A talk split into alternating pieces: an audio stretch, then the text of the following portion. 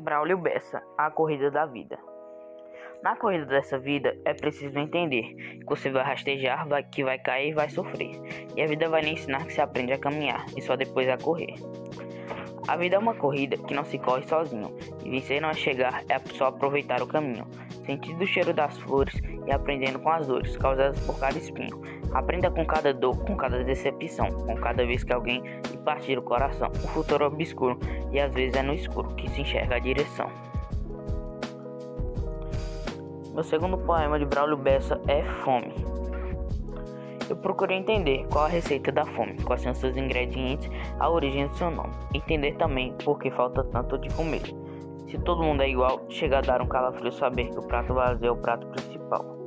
Do que, a, do que, que a fome é feita, se não tem gosto nem cor, não cheira nem fede a nada, e o nada é seu sabor. Qual o endereço dela?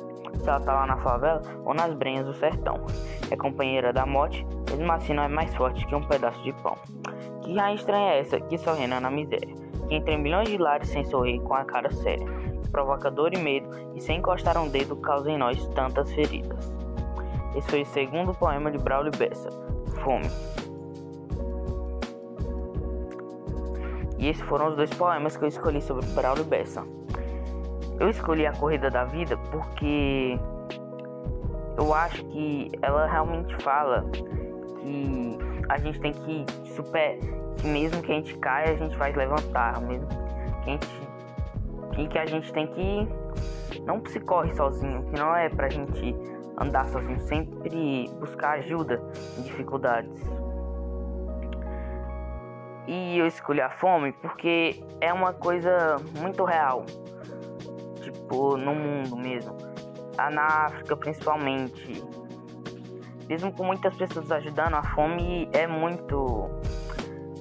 Muito. É, como posso dizer? Muito. Muita fome. Muitas pessoas têm fome. E mesmo se as pessoas ajudando, ainda continua. E muitas pessoas já morreram por causa disso. Muitas pessoas nem têm o que comer.